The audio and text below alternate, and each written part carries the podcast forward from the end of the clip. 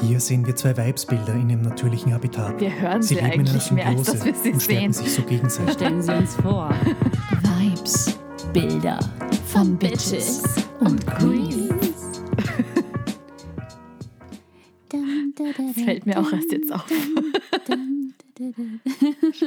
Ja, sing weiter, mach nur. Genau, schön. ich sing weiter und du redest drüber. Die Intro Introduction. Hier hören wir zumindest eines der Vibes-Bilder, das sich an einer fröhlichen Musik begnügt, das mir gegenüber sitzt und sich freut zur neuen Folge. Willkommen. Willkommen. Es ist nämlich nicht irgendeine Folge. Ja, es ist keine Regio, keine Regio, keine Regular-Folge. Es ist keine regular Folge, es ist eine Birthday-Folge. Es ist keine reguläre Folge, es ist eine Geburtstagsfolge. Ja, genau. Wir sind ja eigentlich gerade in unserer Staffelpause. Ganz genau, wie ihr wisst oder hoffentlich wisst oder erst jetzt zumindest hört. Jetzt, haben wir äh, schon, jetzt wisst Jetzt wisst ihr es. haben wir bereits 30 Folgen hinter uns und eine ganze komplette Staffel abgeschlossen. Und ja, heute feiern wir. Anfang Mai 2021 kam die erste Vibesbilder-Folge raus. Jetzt sind wir Ende Mai, wir haben also den Geburtstagsmonat jetzt schon fast zu Ende gefeiert. Ja, es war ein total spannendes Monat in Wirklichkeit. Muttertag hatten wir hinter uns. Ja. Eurovision Song Contest ist wieder passiert. Das hat für mich immer von Bedeutung. Es ist auch viel passiert. Und ja, jetzt, jetzt gönnen wir uns mal die Pause und hoffen auf eine zweite Staffel. Ja, ja, ja. Wir hoffen drauf und wir tun unser Möglichstes auch dafür. Bleiben wir mal beim Alten, zumindest was das Intro betrifft. Ich darf dich vorstellen. Ja, Mir gegenüber sitzt die wilde, interessierte, organisierte, kluge, kreative und wahnsinnig starke Stefanie. Oh, und mir gegenüber sitzt die bunte, funkelnde, unterhaltende, witzige, smarte, am Fahrrad Pfitschi-Pfeil schnelle Vero. Ja, hallo, schöne Frau. Es ist keine reguläre Folge. Es, wenn alles klappt, wird sie auch etwas kürzer sein. Ja, hoffen wir. Genau, wir stellen ausnahmsweise keine Biografie vor, sondern plaudern über aktuelle Geschehnisse und geben euch auch ein paar Tipps, mit denen ihr die Zeit bis zur nächsten Staffel Vibesbilder gut überbrücken könnt. Genau, genau. Es sind quasi unsere Geburtstagsgeschenke. Es gibt schöne Filme und Serien und Bücher und sonstige Tipps Genau. von Dingen, die wir selber konsumiert haben, von denen wir Fan sind oder auf die wir gerade Lust haben. auf die wir gerade Lust haben und die auch irgendwie so zu unserem Thema passen. Ja, weitestgehend zumindest, genau. Und ja, ihr habt vorhin schon richtig gehört, wir haben vor, eine zweite Staffel aufzubauen und ähm, wieder zurückzukommen. Wir lassen euch und uns nicht im Stich, aber wir gönnen uns eben diese eine Pause nach 30 aufregenden Folgen, um euer Feedback einzuholen, um ein paar zusätzliche HörerInnen zu akquirieren. Ich glaube, das kann man auch mal so Ja. ganz ehrlich sagen. Ja. Und vor allem natürlich, um zu recherchieren. Wir haben uns jetzt selber überlegt, wie lange unsere Pause und unsere Recherche-Break sein soll. Und wenn alles klappt, hören wir uns im August wieder. Genau. Die, ist- die ist leibend, finde ich super. Okay, dann starten wir doch mal in unsere Geburtstagssonderfolge. Starten wir los, genau. Ich Wir würde sagen, wir stürzen uns zuerst auf ein aktuelles, herzzerreißendes Thema und äh, schließen dann mit unseren persönlichen Tipps und hoffentlich guter Laune ab. Genau, zuerst das Tagesaktuelle, nicht so lustig und danach dann die Partystimmung und, Genau. und die Geschenke. Und wie gesagt, dranbleiben bis zum Ende der Folge. Ja, genau, weil vielleicht gibt es auch für euch noch eine Überraschung. So ist es. Kleine genau, Geschenke. genau. Für alle, die es schaffen, bis zum Ende zu hören. Kleines Geschenkchen steht an. Jetzt kommt ein bisschen, also jetzt, jetzt kommt ein bisschen dieses äh, Feminismus. So, kurz und knapp. Es geht heute um das Abtreibungsgesetz in den USA, das jetzt eben gerade aktuell in den Nachrichten immer wieder auftaucht. Seit 1973 waren Abtreibungen dort bis in die 24. Schwangerschaftswoche erlaubt. Das geht zurück auf den Entschluss Roe gegen Wade, falls ihr das schon mal gehört habt.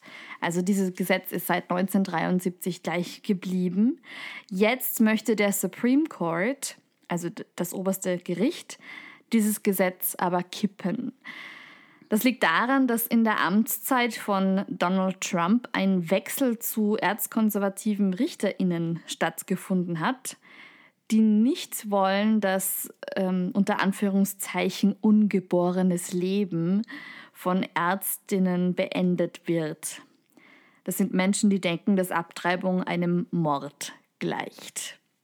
Sie möchten, dass dieses Thema den einzelnen Bundesstaaten überlassen wird, von denen einige die Abtreibung nicht nur bis zu einem kürzeren Zeitpunkt unmöglich machen wollen, sondern sogar zu illegalisieren, also komplett mhm. abzustellen.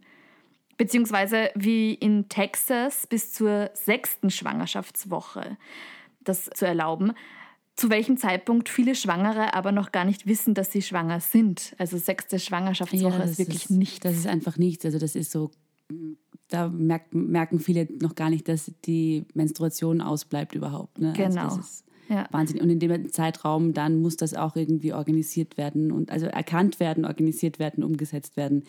Das ist halt in Wahrheit eine Farce. Ja. Eine Farce, genau. Du sagst das so, wie es ist. Im Bundesstaat Oklahoma hat man mittlerweile Abtreibung nur mit wenigen Ausnahmen verboten. Es ist dort das strengste Gesetz im ganzen Land wie es das gibt, dass man Frauen immer noch nicht über ihre eigenen Körper entscheiden lässt, geschweige denn, dass man kapiert, dass die Abtreibungen ja trotzdem stattfinden werden, aber dann eben unter wahnsinnig riskanten und kriminalisierten Bedingungen, mhm. können wir uns jetzt schwer vorstellen. Aber ein Recht auf Abtreibung rettet eben Leben. Das, was du gerade gesagt hast mit Oklahoma, das war ja auch tatsächlich erst zum Zeitpunkt der Aufnahme. Genau, ist gerade erst passiert, ja. ja wie du schon gesagt hast, eben es kriminalisiert Abtreibungen. Sie werden die Abtreibungen trotzdem passieren. Sie werden aber unter schwierigen Umständen passieren. Sie werden für die Frauen ein größeres Risiko bedeuten. Für reichere Frauen wird es weniger Einschränkungen bedeuten, weil die noch immer irgendwie in andere Bundesstaaten reisen können, um das umzusetzen. Das wird ein größerer Aufwand sein, aber die Kluft zwischen arm und reich wird da einfach auch eine große Rolle spielen. Beziehungsweise reich ist auf jeden Fall ein Privileg, aber es ist natürlich dann auch dann ein Privileg, wenn du das organisiert bekommst. Weil ja, ja. wenn du zum Beispiel noch recht jung bist oder kein so tolles Verhältnis zu deiner Familie hast mhm. oder niemanden hast, der dir erklärt, wie du das machst, wo du hin musst, hast du auch wieder ein Problem. Also es das heißt jetzt genau. nicht, dass es, also es wird wirklich viel Drama wahrscheinlich passieren. Ich ja. habe auch einen Artikel angelesen, wo drinnen stand, dass seit der Legalisierung von Abtreibungen in den 90ern Kriminalität zurückgegangen ist. Also dass es anscheinend mhm. auch irgendwie einhergeht und dass viele jetzt eben befürchten, dass dadurch, dass diese Abtreibung wieder ja quasi ein Verbot darstellt, also es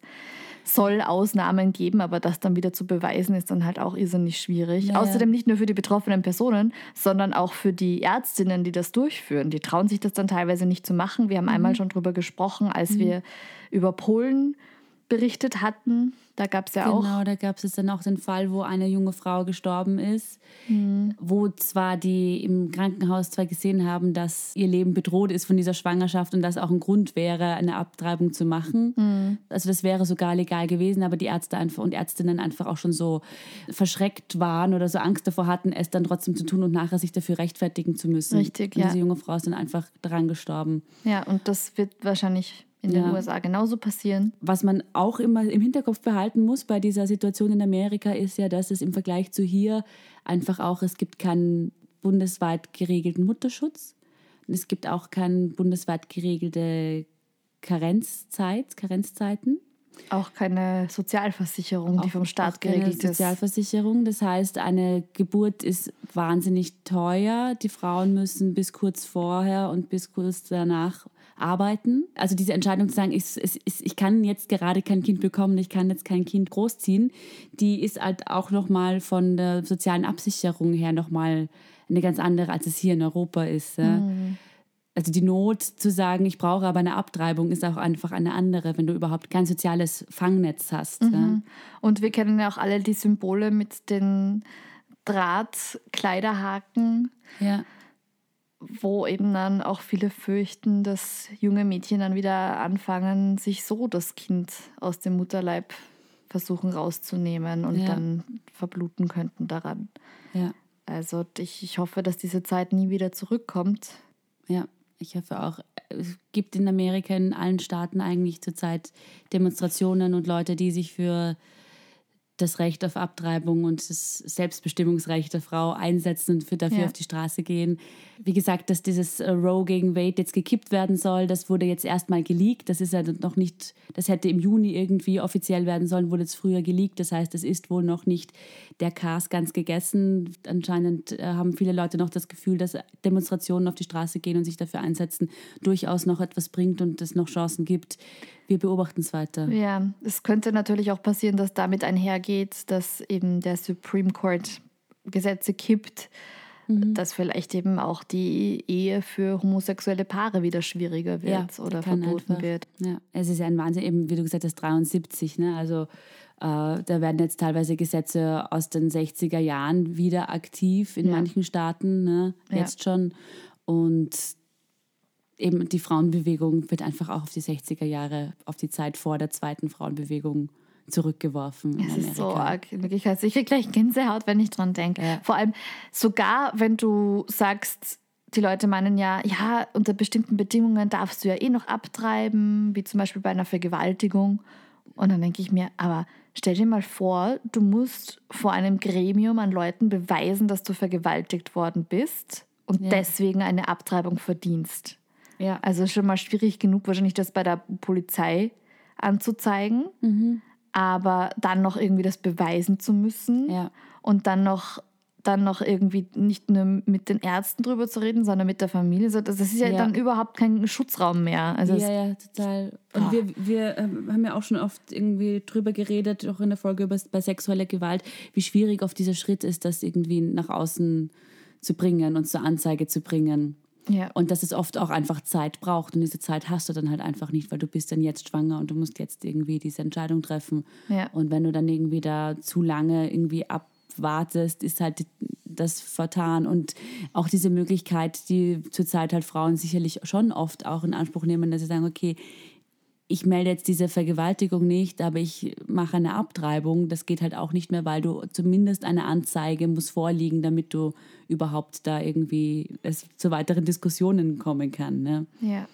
Vor allem, was mir nicht eingeht, ist, woher kommt dieser Gedanke überhaupt, dass nur wenn dir das Schlimmste, Sexuellste widerfahren ist, hast du ein Recht darauf, mit deinem Körper zu machen, Ja. was du für richtig hältst? Ja, es ist echt ein Wahnsinn, auch diese ganze Argumentation einfach eben, wie da über Frauenkörper in, bestimmt werden soll und entschieden werden soll. Es ist ähm, einfach nicht nachvollziehbar. Es sind ja auch fast durchgängig, also es sind natürlich auch erzkonservative Frauen dabei, Ja, aber auch. es sind schon großteils viele Männer, die Männer, da mitreden ja. wollen. Mansplaining. Ich will jetzt auch nicht für alle Frauen sprechen, die abgetrieben haben, weil es gibt natürlich welche, die sehr stark daran gelitten haben und für die Ja. das ein sehr, sehr schmerzhafter Eingriff war. Und es gibt natürlich auch diejenigen, die sagen, na, es war eigentlich überhaupt nicht schlimm. Aber es ist trotzdem im Ermessen der einzelnen Betroffenen. Ja, auf jeden Fall. Ja, es geht halt dann niemand anderen was an. So, ja. Ja. So, bei Friends haben sie irgendwann mal gesagt, no uterus, no opinion.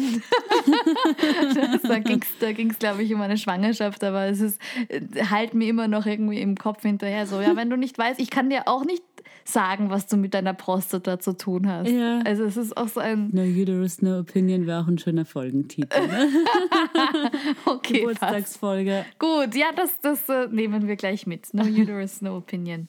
Oh, immer diese scheiß Emanzen. Unsere Stellungnahme zu diesem Thema ist klar, Und es ist sicher ein Thema, das wir weiter beobachten werden und äh, wir- uns wieder einholen wird. das uns wieder definitiv. einholen wird. Wir werden tagesaktuell darüber berichten und vielleicht auch wieder mal im Zuge eines Weibsbildes das Thema neu aufgreifen. Absolut. Ich freue mich drauf. Also nicht, dass das Thema wieder sofort. Oh Gott, das hat jetzt vielleicht falsch geklungen. Also ich freue mich drauf, wieder mit dir zu reden. Das wollte ich sagen. Nicht so, darauf, so dass es es verstanden. gut. Der Blick von Stefanie jetzt. So, oh Gott. Ich freue mich drauf, dass jetzt endlich strengere Gesetze kommen. Ja.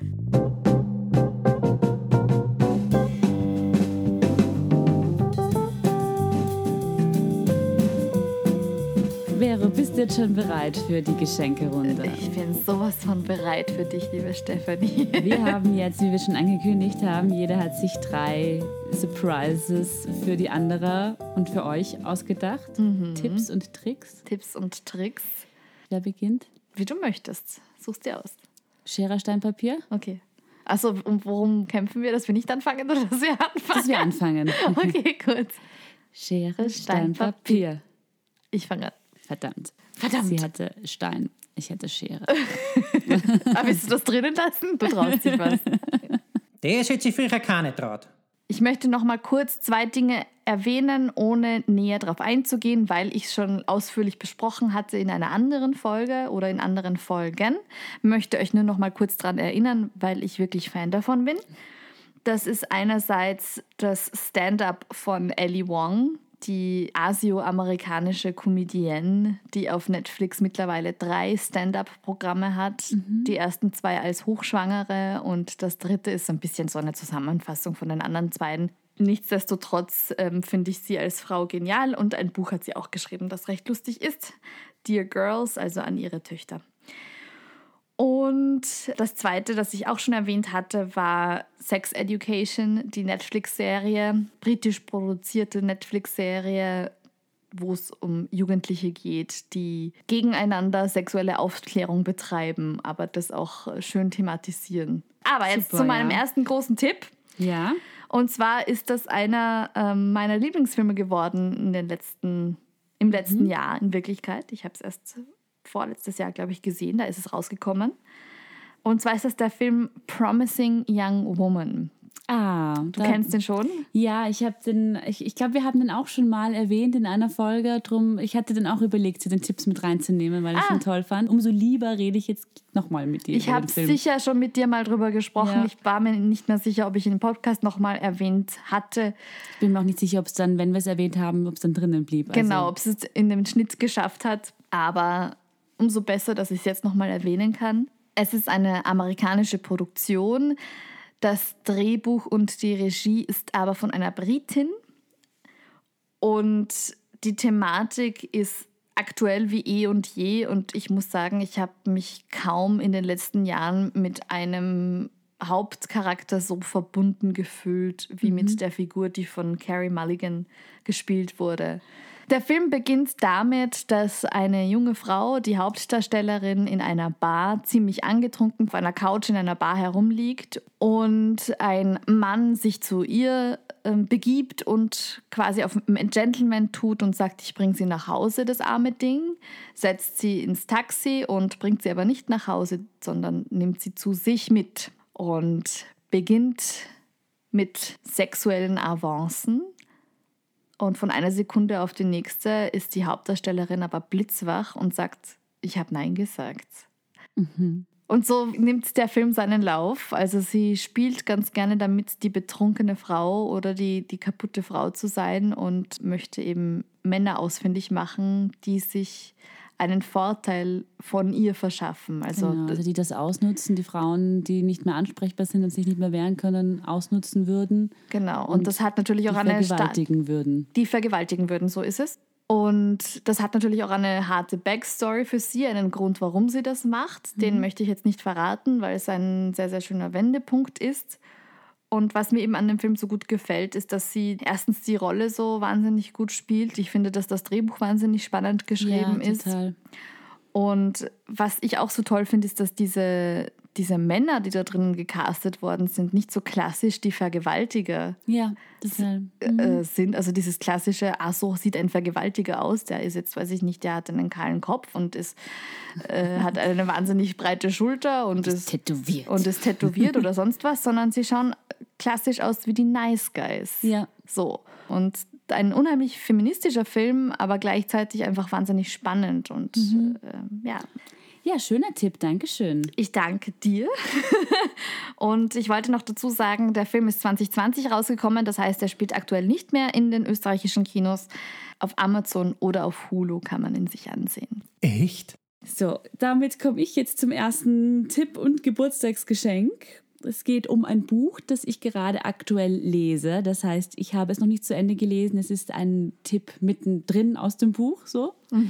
Äh, Und zwar geht es um Gabrielle von Georges Sand. Ein französisches Buch. Ja, ein französisches Buch. Georges Sand ist ein männliches Pseudonym einer Schriftstellerin, die einen sehr langen, sehr französischen Namen hat, den ich jetzt auch nicht vorlesen kann. Darf ich es probieren? ja. Amantine Aurore Lucille Dupin de François. So hätte ich das. So hättest du das gelesen. gesagt. Ja, super. Ich vertraue dir da voll und ganz, weil ich überhaupt kein Französisch kann. Aber bekannt ist sie unter dem Namen Georges Sand. Und sie wurde 1804 geboren und ist 1876 gestorben. Das heißt, eigentlich ein älteres Buch. Es ist aber top aktuell, weil gerade jetzt erst im Jahr 2022 die erste deutsche Übersetzung rausgekommen ist. Wow. Im Reklam Verlag. Es gibt andere Werke, sie hat sehr viel produziert und sehr viel geschrieben. Andere Werke von ihr gibt es schon länger auf Deutsch, aber genau dieses Gabrielle gab es bis jetzt noch nicht auf Deutsch. Es ist ganz, ganz brandneu. Erstens mal ist sie eine spannende Person, die Autorin selbst. Sie ist ihr Leben lang bei ihr Markenzeichen, dass sie Männerkleidung getragen hat. Sie wurde dafür auch immer sehr angefeindet. Sie hat sich in diesen Pariser Künstlerkreisen bewegt, war mit Flaubert befreundet, wurde sehr kritisch auch betrachtet, eben weil sie sich sehr männlich verhalten hat. Und in diesem Buch Gabrielle, das ist ein Dialogroman, so nennt sie es selber. Das heißt, es ist irgendwo an der, an der Grenze zwischen Theatertext und Roman, weil es einerseits schon mit verteilten Rollen ist, aber trotzdem sehr prosamäßig dann daherkommt. Also es ist sowohl für Prosafreunde als auch für Theaterfreunde was zum Lesen. Und es geht dabei um den jungen Gabriel, einen jungen Adeligen, der jetzt gerade so im, kurz vor dem Erwachsensein ist dem von seinem Vater, der auch fast nie da war, dann eröffnet wird, dass er eigentlich eine Frau ist und als Mann aber oder als Junge erzogen und großgezogen wurde, damit das Erbe an ihn geht und nicht an den Cousin. Also von, aufgrund der Erbschaftsfolge wurde dem kleinen Mädchen von klein an erzählt, sie ist ein Mann und eine männliche Identität gegeben. Gleichzeitig wurde ihr auch immer mit großem Nachdruck von ihrem Lehrer gesagt, wie lasterhaft und wie schlecht und wie furchtbar und wie dumm und unzuverlässig Frauen sind. Und es wurde da so mit ihrer Identität, mit ihrer Geschlechtsidentität gespielt. Und sie erfährt das dann eben, als sie gerade am Erwachsenwerden ist und ähm, bekommt dann auch quasi so die Entscheidungsmöglichkeit, dass sie entweder jetzt als Mann, als Fürst weiterleben kann und hier das Erbe antreten kann oder sich als Nonne zurückziehen muss, wenn sie Frau ist. Es entspinnt sich dann auch so eine Liebesgeschichte zwischen ihr und dem, der eigentlich erben würde, wenn sie kein Mann wäre. Also es wird dann auch noch so eine Verwicklung. Und es ist halt super spannend, weil es einfach um, um Geschlechtsidentität geht, um auch was das für eine Verwirrung anstiftet, wenn du hörst, du bist eine andere Kindern das ein, genau, an, du bist ein andere anderes Geschlecht Geschlecht, dass du dich eigentlich fühlst oder als du die eigentlich bist. Also es ist ein sehr aktuelles Thema und es ist auch in der damaligen Zeit war natürlich das irgendwie mit so Verkleidung und Mann, Frau, Rollenwechsel man schon ein beliebtes Motiv, aber eher immer in Komödien, wo es dann darum ging, dass sich jemand, weiß ich nicht, der Diener als Frau verkleidet oder die äh, Frau, die verliebt ist, als knappe Verkleidung. So, das gab schon öfter, aber dass es wirklich so um diese Identität geht, was das mit einem auch macht und diese inner, inneren Konflikte, das ist schon ein ganz eigener und sehr feministischer Zugang. Ja, voll her, spannend. Das ist, also ich kann das sehr empfehlen. Cooler Tipp, ich danke dir. Ich bin gespannt, was du sagst, wie es ausgeht. Ja, ich bin auch gespannt. Na, kannst du vorstellen. Dann bin ich wieder dran, Du bist oder? wieder dran, ja? Ich vermute jetzt fast, dass du meinen zweiten Tipp auch schon kennst. weil, weil ich glaube, wir haben auch schon mal drüber geredet. Ich weiß nicht, ob du es dir komplett fertig angeschaut hast, denn mein zweiter Tipp ist eine Serie, aber die muss hier fallen, weil wann, wenn nicht jetzt? Und zwar ist das die Amazon Prime Serie Fleabag. Ah, ich liebe Fleabag. geschrieben und dargestellt von Phoebe Waller-Bridge, die großartige Self-Made Woman. Es ist einfach so eine wahnsinnig komische und lustige Frauenfigur, die auch so ein bisschen das Spiel mit ich breche die sogenannte vierte Wand und rede dann quasi direkt zum Publikum und aber auch die Situationen, die da entstehen, die einfach super awkward, also eigenartig und komisch sind, die sie dann an sich so wirklich so frei zulässt und äh, wo man halt wirklich so schön mitlachen darf mit ihr. Es ist einfach eine gut geschriebene Serie. Und ich finde auch die Entstehungsgeschichte, die dahinter ist, ist wahrscheinlich schon hundertmal verromantisiert worden.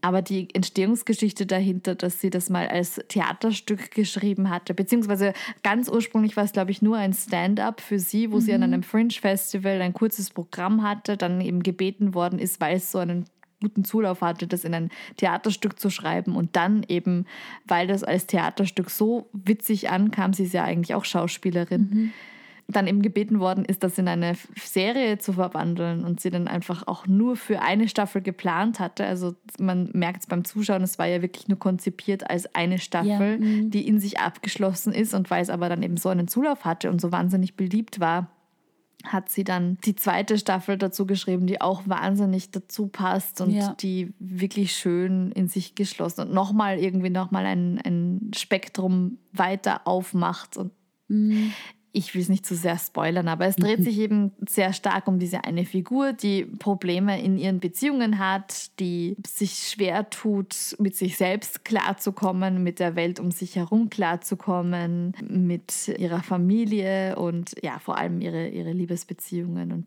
die Beziehung zu sich selbst, die sie da pflegt. Ja, es sind auch, ich mag auch wirklich alle Figuren eigentlich, die da drinnen vorkommen. Es sind alle, also natürlich Phoebe Waller-Bridge super als Fleabag, aber auch alle anderen. Ich liebe die Stepmother. Die Olivia Colman, oh Gott, das ist eine meiner liebsten Schauspielerinnen. Sie ist fantastisch. Und Die die spielt ist so auch in The eine- Crown übrigens. Ja, und so eine passiv-aggressive Stiefmutter spielt. sie. Das ist wirklich großartig. und ist es so ist eben, wie du gesagt hast, das ist wahnsinnig unterhaltsam und lustig und es kriegt dann aber auch so eine Tiefe und so eine Tragik. Also es ist wirklich unterhaltsam. Es ist vielleicht äh, trotzdem manchmal ein bisschen, bisschen derb vom, vom Schmäh her. Ach komm. Ich überlege mir gerade, meine Mama zum Beispiel, die jetzt da hört und die sich dann denkt, ach schön, diese Tipps, die schaue ich mir jetzt an. Ich glaube, dass es zum Beispiel für sie von der Sprache zu derb wäre, aber nichtsdestotrotz muss man durch und äh, äh, es zahlt sich aus. Da musst du jetzt durch, Mama, Mama, da von musst du jetzt durch. Das, das zahlt sich aber auch aus, da durchzutauchen. Widerliche Weibsbilder. Ja, ich komme jetzt zum äh, nächsten Tipp, Geschenkstipp zum Geburtstag. Auch das eine, von einer sehr coolen Frau. Ich lese auch gerade Der Ursprung der Welt von Liv Strömquist. Liv Strömquist ist eine schwedische Comiczeichnerin und Radiomoderatorin und auch Podcasterin. Und der Ursprung der Welt, das ist eben jetzt äh, von 2014, ist schon ein bisschen älter und es geht um Vulven und Vaginas und um die Geschichte, das Soziale dahinter, das, wie das weibliche Geschlechtsorgan, was, wie das in der Gesellschaft auch konstruiert ist, womit das aufgeladen ist und sehr unterhaltsam und auch sehr informativ, eben mit äh, wirklich witzigen Comics, wo sie beschreibt von der Bedeutung der Vulva in der Steinzeit und der Darstellung in der Steinzeit, als das noch irgendwie voll stolz und groß und riesige Schamlippen irgendwie dargestellt wurden, bis heute dieses ambivalente Verhältnis, das oft auch Männer zu weiblichen Geschlechtsorganen haben, die das einerseits irgendwie so verherrlichen, andererseits abstoßen. Genau, und wie einfach auch das in Biologiebüchern zum Beispiel Sexualität behandelt wird, wie männliche Sexualität und männliche Geschlechtsorgane einen anderen Stellenwert haben als weibliche Geschlechtsorgane und weibliche Sexualität. Und ich habe es jetzt eher auch mitgebracht, das Buch. Ah, siehst du, ich wollte dich gerade fragen, ob man sich das so vorstellen kann wie so ein, ein Dykes-Auflage, wo halt lauter Bilder drinnen sind und dann ein paar Texte dazu oder Nein, ob es eher sind so- umgekehrt. Ah nein, das ist wirklich wie ein Comic. Ganz Es ist wirklich wie ein Comic und es sind aber so einzelne Kapitel. Also jedes einzelne Kapitel ist so ein paar Seiten. Hier zum Beispiel habe ich gerade aufgeschlagen über John Harvey Kellogg. Das ist der Erfinder der Kellogg Cornflakes, der auch Arzt war und der sich sehr damit beschäftigt hat, dass Frauen sich nicht selbst Anfassen am Geschlechtsorgan. Ja, auch hier genau das über die Hexenprozesse auch, weil wir das auch in einer der letzten Folgen hatten. Ja Die letzte Folge sogar, in der ja. letzten Folge hatten, genau, ja. Auch da ist zum Beispiel ein Kapitel darüber, dass dann die Klitoris als Hexenzitze festgestellt wurde und quasi, wenn man die, wenn die größer war und sichtbar war, das heißt, die Frauen wurden da untersucht und wenn sie eine Hexenzitze hatten, dann waren sie Hexen, Hexen. so oder hatte der Org. Teufel da irgendwie dran gesaugt, ja. Wahnsinn. Ähm, das, das- wusste ich nicht, dass die da Ja, auch, auch, noch mit, mal so, mit so bis eben Körper schauen dann, um zu schauen, welche Frauen da irgendwie Hexen sitzen haben. Wo dann auch irgendeine Hebamme dann auch gesagt hat, wenn das wirklich so wäre, dann gäbe es verdammt viele Hexen. So, aber ja, solche, solche Themen, also historisch, gesellschaftlich greift sie da um ein Thema herum alles auf, was sie finden kann und verarbeitet es in Comics und das ist sehr unterhaltsam und informativ. Sehr cool. Danke für den Tipp. Da bleibt aber nichts der Fantasie überlassen. Dann bin ich auf deinen dritten Ja, Tipp gespannt. Ja, und zwar der letzte Tipp ist äh, gerade super aktuell, weil er jetzt erst in den Kinos spielt. den musste ich unbedingt anbringen, weil ich wirklich selten so begeistert aus einem Kino rausgegangen bin. Den möchte ich unbedingt anbringen, weil ich selten so wahnsinnig begeistert aus einem Kino rausgegangen bin. Es trifft natürlich auch total meinen Humor und es ist ein bisschen weird und komisch. Aber ich glaube, dass dieser Film unsere zukünftige Filmlandschaft wesentlich beeinflussen wird. Auch das Storytelling. Also ich glaube, dass das äh, großen Einfluss haben wird. Und zwar heißt dieser Film Everything All at Once. Die Stefanie jetzt wahrscheinlich in meinen Stories irgendwann schon mal Ja, ja, ja, ge- genau. Du hast gesehen. doch kurz danach gesagt, wo wir über diese Folge gesprochen haben. Ah, da habe ich etwas, das muss ich unbedingt. Da dachte ich mir, wahrscheinlich ist es das. Aber Ja. ich habe es Ja, ja. außer von dir noch nichts darüber gehört. Also Ja, ich möchte auch nicht wahnsinnig viel darüber sagen, weil ich bin selbst auch über eine Podcast-Empfehlung mit zwei Männern in männlicher Begleitung in diesen Film reingegangen, ohne irgendein Vorwissen akquiriert zu haben, außer eben, dass der gut angekommen ist bei vielen anderen Menschen, die ihn sich angesehen hatten.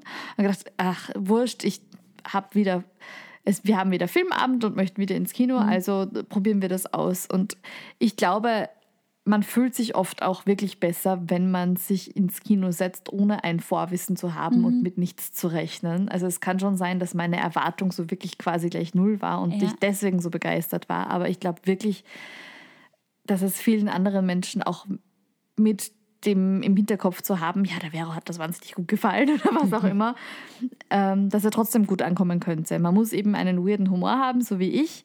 Es geht um die Mutter, die einen, einen Laundry Store, also einen, wo man Waschmaschinen aufgestellt hat. Wie Ja. nennt man das? Eine Wasch- Waschküche. Waschsalon. Ein Waschsalon, genau. Sie führt einen Waschsalon und auf einmal gibt es halt einen sehr, sehr wichtigen Termin, wo sie sich halt denkt, ah, wenn das jetzt nicht passt, es geht um die Steuererklärung.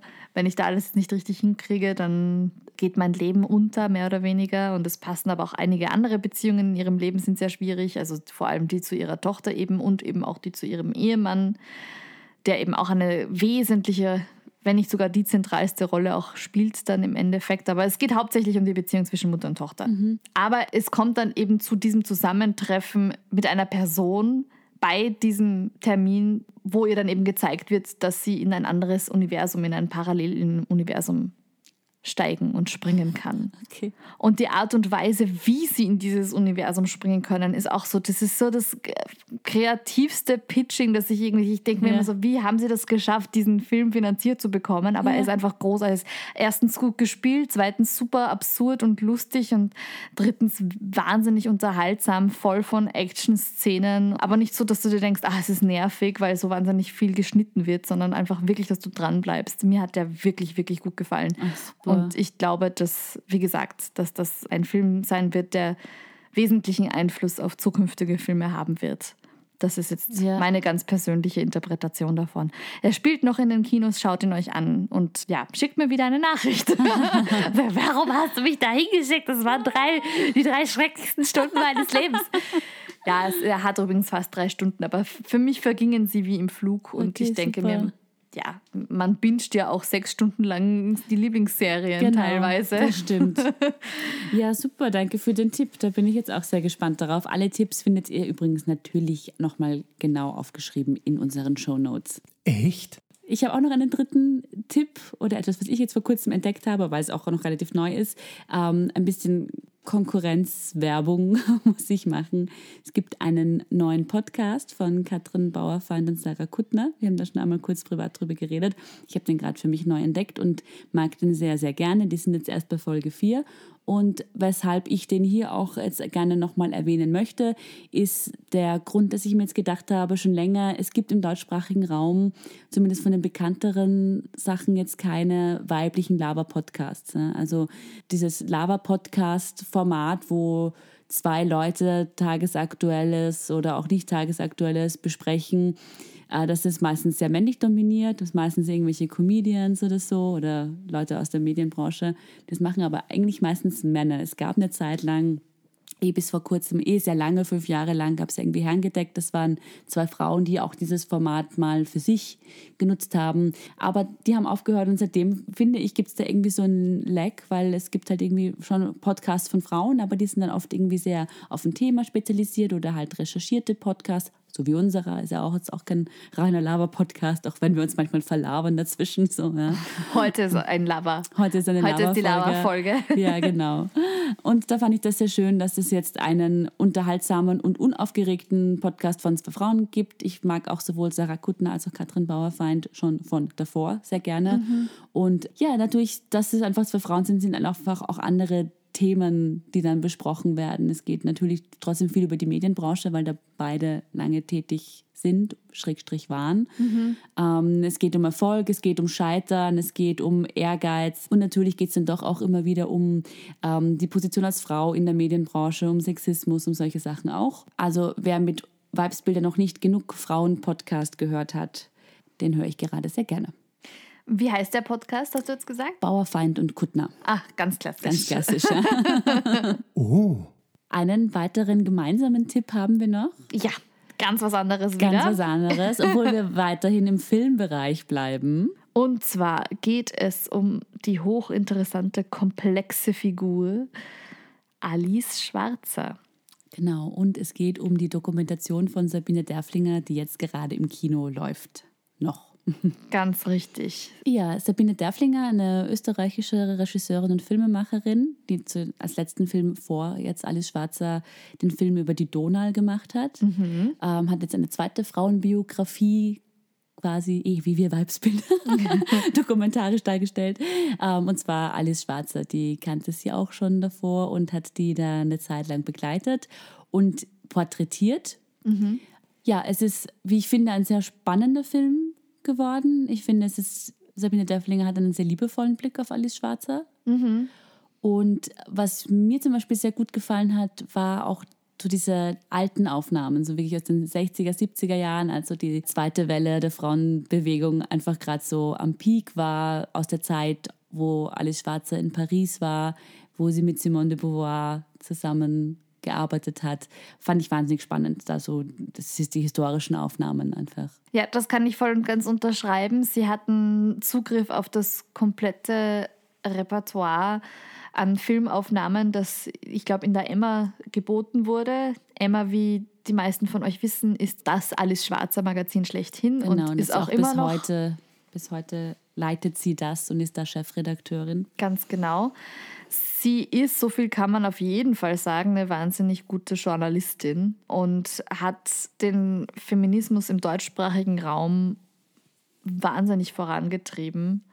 Und ich war auch in einer Vorstellung dabei, wo Alice Schwarzer selbst dann eben auch im Kinosaal saß und äh, sich eben interviewen hat lassen.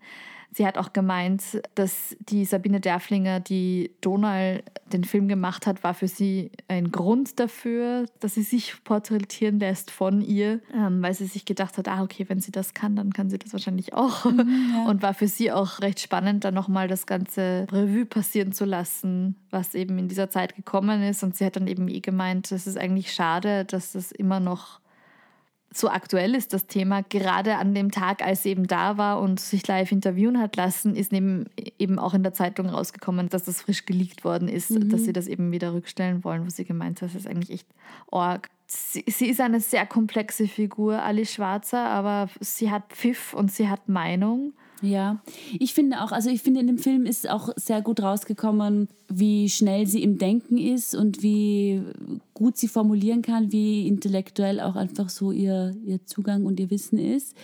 Ähm, ich fand es eben nochmal in Bezug auf diese alten Interviews auch irgendwie krass, wenn man sich das heute anschaut, wie da mit ihr als Frau geredet wird. Ähm, also es waren tatsächlich nochmal andere Welten, als es heute ist. Also wo sie echt für Sachen angefeindet wurde, die heute total normal sind, wo man sich dann denkt, ja, warum wurde denn die so als so äh, böse Feministin, ich habe jetzt so Anführungszeichen in die Luft gezeigt, die jetzt niemand gesehen hat, so. warum wurde sie denn als die so sehr dargestellt? Weil das eben aus heutiger Sicht wirklich absurd ist, was ihr vorgeworfen wurde und wie mit ihr diskutiert wurde. Nichtsdestotrotz ist sie auch heute noch eine streitbare Figur. Sie wird natürlich noch immer von patriarchaler Seite an, angefeindet. Sie wird aber inzwischen einfach auch von feministischer Seite angefeindet oder zumindest kritisiert, weil sie sich auch immer sehr schwierig über Trans-Leute äußert. Und da muss ich sagen, das war mir fast eine Spur zu wenig Porträtiert? porträtiert. Also ich, ich weiß schon auch, es hat dann auch im Nachhinein geheißen, dass diese Trans-Geschichte nicht mit reinkommt. Ähm, das hat auch damit zu tun, dass als die Dreharbeiten dann eigentlich schon fertig waren, erst diese Debatte erst so groß aufgekommen ist. Ja. Aber es ist de facto so, dass es innerhalb des Feminismus es unterschiedliche Ausrichtungen gibt und unterschiedliche Sichtweisen und sie da auch mit Leuten, die eigentlich quasi auf derselben Seite stehen wie sie, nicht zimperlich umgeht und Sachen sagt, die ich auch sehr schwierig finde. ich fand schade, dass das halt irgendwie keinen Platz in dem Film gefunden hat, obwohl ich es natürlich auch verstehe. Dazu kann, darf ich kurz Ja. äh, einschneiden. Ja. Das fanden viele im Publikum anscheinend auch oder Ja. haben ähnlich empfunden wie du. Und es ist dann quasi im Publikumsgespräch mit ihr sogar zur Debatte Ah, ja, geworden. spannend, ja. Ja, ich, also ich kann jetzt nicht die ganze Frage wiedergeben, aber so wie ich das verstanden habe, beziehungsweise so wie das bei mir angekommen ist, hat sie gemeint, was wenige wissen, ist, dass sie eigentlich eine der ersten war, die sich für Transrechte eingesetzt hat, beziehungsweise die eine der ersten gewesen ist, die in den 70ern schon angefangen hat, sich für Transrechte eigentlich einsetzen zu wollen. Sie bringt auch jetzt gerade wieder ein Buch raus mit Transfrauen. Und soweit ich das verstanden habe, setzt sie sich deswegen so stark dafür ein, weil sie meint, es gibt eben auch eine Community an Menschen, die sehr, sehr jung sind und sich mit 14, 15, 16 eben schon die Brüste abnehmen lassen und sich äh, zum Mann komplett umoperieren lassen möchten und das dann eben in den späten 20ern bereuen. Und soweit ich das verstanden habe, meint sie halt, sie will keine Trans-Menschen diskriminieren, sondern sie möchte halt einfach sagen, es gibt andere Probleme, die auch stattfinden, gerade in dem Alter. Und sie Ja, ja. würde eben dazu anraten, sich diesen, diesen Schritt, sich komplett das Geschlecht nochmal umzuändern und sich da operieren Ja. zu lassen, vielleicht zuerst zu einer psychologischen Beratung zu Ja. gehen oder was auch Also immer. ich, ich hatte schwierig. jetzt, also allgemein jetzt auch auf die Dokumentation gesprochen, hatte ich schon den Eindruck, dass es gibt ja mehrere Themen, wo sie oft irgendwie Aber auch von Feministen, stößt, auf- ja. ja, und zwar jetzt nämlich nicht nur von der rechten Seite, sondern auch von der linken Seite auf Gegenwind stößt. So. Und das fand ich zum Beispiel in der Dokumentation immer, wenn sie dann sich zu den Themen geäußert hat, fand ich dann auch ihre Punkte nachvollziehbar und dann klangen sie aber auch nicht so hart, wie sie in einer Emma klingen oder wie sie vor allem auf äh, den Social Media Kanälen von der Em- Emma klingen. Ne? Und dann dachte ich mir so, ah, okay, siehst du, wenn du sie einfach live hörst und sie die Sachen anspricht, dann kann man das auch mehr nehmen. Das ist auch mehr ein Dialog möglich. Aber was mich immer wieder gestört hat, da eben auch gerade über die Social Media Auftritt von der Emma, dass dann oft jetzt gar nicht unbedingt im Trans-Thema, aber auch wenn es zum Beispiel um Sexarbeit geht oder um die Rassismusvorwürfe, die ihr gegenüber ja auch immer wieder äh, im Raum stehen, dass sie oft junge Feministinnen, die wirklich irgendwie der heutigen Generation Galionsfiguren des Feminismus sind, dass die dann teilweise auseinandergenommen werden oder wurden. Ich finde es halt irgendwie dann immer schade, dass der Feminismus nicht zusammen an einem Strang zieht, auch wenn es unterschiedliche Einstellungen gibt, weil natürlich äh, die Argumentation von Alice Schwarzer über Sexarbeit kann ich auch nachvollziehen. Ja? Vielleicht bin ich da sogar eher da, aber deshalb finde ich jetzt trotzdem, wenn andere Frauen und Feministinnen sich mit Sexarbeit beschäftigen und andere Zugange haben, dass sich das ja nicht ausschließt oder dass man da sich nicht so gegenseitig irgendwie den Weg abschneiden soll. Und Ja. das gleich, das ist aber auch ein Argument, das zum Beispiel Derflinger in die Richtung der jungen Feministinnen geschickt hat. Und Ja. da wo ich mir auch wieder denke, hm, ja, es ist schwierig. Sie ist eine streitbare Figur, sie hat sicherlich Wichtiges geleistet und manches, was sie heute macht, finde ich schwierig. Nichtsdestotrotz ist es eine schöne Dokumentation. Mhm. Auf jeden Fall, wenn man noch nicht genau ein Bild von ihr hat, dann Mhm. hat man auf jeden Fall noch dieser Dokumentation ein sehr greifbares Bild von Ja. Alice Schwarzer. Und Ja. es ist auf jeden Fall eine, eine spannende Frau. Oh, immer dieses scheiß Emanzen. Falls ihr euch da jetzt selber ein Bild drüber machen wollt, über diese Dokumentation. Jetzt kommen wir Jetzt kommen zur wir. Belohnung, dass ihr durchgestanden habt, Genau. beziehungsweise zu den Geschenken. Jetzt gibt's Geschenke, Geschenke. Wir machen unser erstes Vibesbilder-Gewinnspiel nämlich. Da, da, da. Und zwar, wir verlosen zweimal zwei Tickets für Alice Schwarzer am 31.05., also jetzt diese Woche am Dienstag, im Admiral Kino in Wien. Es beginnt um 19.30 Uhr und im Gespräch danach wird Lisa Gerritschläger zugegen sein, die den Film geschnitten hat und die Editor ist von diesem Projekt und mit Doris Briesching. Wenn ihr jetzt Interesse habt an dem Gewinnspiel und teilnehmen wollt, dann gibt es mehrere Möglichkeiten, wie ihr das tun könnt. Ihr könnt uns entweder ein Mail schreiben an info at vibesbilder-podcast.com, da einfach eure Kontaktdaten reinschreiben Oder ihr schaut euch das Posting an auf Instagram. Da könnt ihr einfach in die Kommentare reinschreiben, alles Gute zum Geburtstag oder Happy Birthday oder ich möchte teilnehmen. Lasst Genau. uns einen Kommentar da. Genau, und wir kontaktieren euch dann über PN. Oder ihr könnt natürlich auch direkt in unseren Stories auf Instagram auch einfach auf Antworten klicken, Happy Birthday dazu schreiben und da auch dann nehmt ihr teil an der Verlosung. Ganz genau. Wir feiern jetzt schön unseren Geburtstag noch ein bisschen weiter. Ja.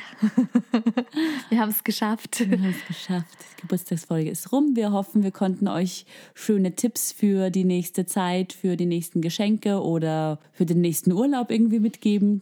Ich kann es gar nicht erwarten, dass im August die neue Staffel beginnen wird. Ja. Ich hoffe, ihr vermisst uns nicht allzu sehr, aber wie gesagt, der Instagram-Account wird aktiv bleiben. Ich hoffe schon, dass ihr uns vermisst. Ja, stimmt. Vermisst uns bitte.